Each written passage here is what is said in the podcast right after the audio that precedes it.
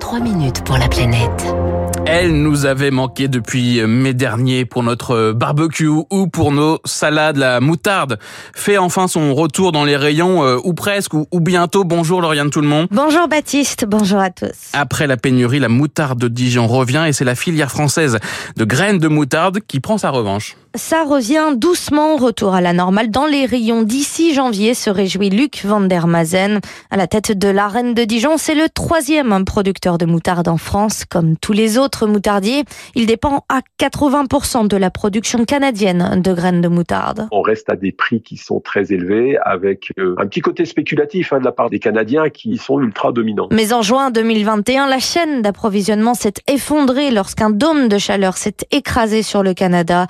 Une sécheresse historique qui a tué la moitié des récoltes. Quelques mois plus tard, la guerre aux portes de l'Europe, l'Ukraine et la Russie qui sont aussi de grands producteurs de graines de moutarde. S'il n'y avait pas eu la guerre en Ukraine, on aurait demandé à des agriculteurs ukrainiens de cultiver de la graine brune au lieu de cultiver de la graine jaune. On aurait probablement eu plus facilement des offres de prix des Canadiens qui auraient une concurrence en phase 2. Aujourd'hui, la concurrence, ils l'ont pas. Face à la production canadienne, la filière française, c'est David contre Goliath. Elle représente à peine 20% du marché. Pourtant, la crise a convaincu les moutardiers de changer ce rapport de force. Il y a un an, ils ont lancé un appel aux agriculteurs bourguignons. On s'engage à acheter toute la récolte quelle que soit la quantité récoltée, pour pouvoir garantir des prix de long terme aux agriculteurs bourguignons. On va payer plus cher, nettement plus cher, parce qu'on va quand même faire plus que doubler le prix entre la récolte 2021 et la récolte 2023. Appel entendu par François Détain, agriculteur en Côte d'Or. Il vient de recommencer à semer des graines de moutarde. J'ai arrêté en 2019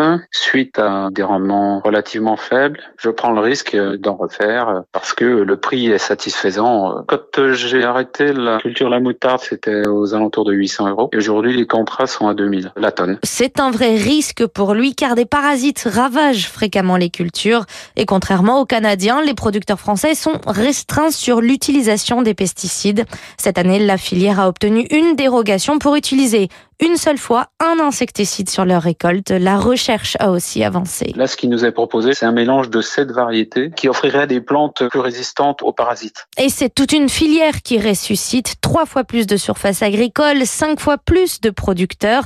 Du jamais vu pour Jérôme Gervais, conseiller moutarde depuis 30 ans à la Chambre d'agriculture de Côte d'Or. C'est un grand moment parce que il y a un ou deux ans, on pensait que c'était foutu et qu'on allait plutôt arrêter de produire de la moutarde localement.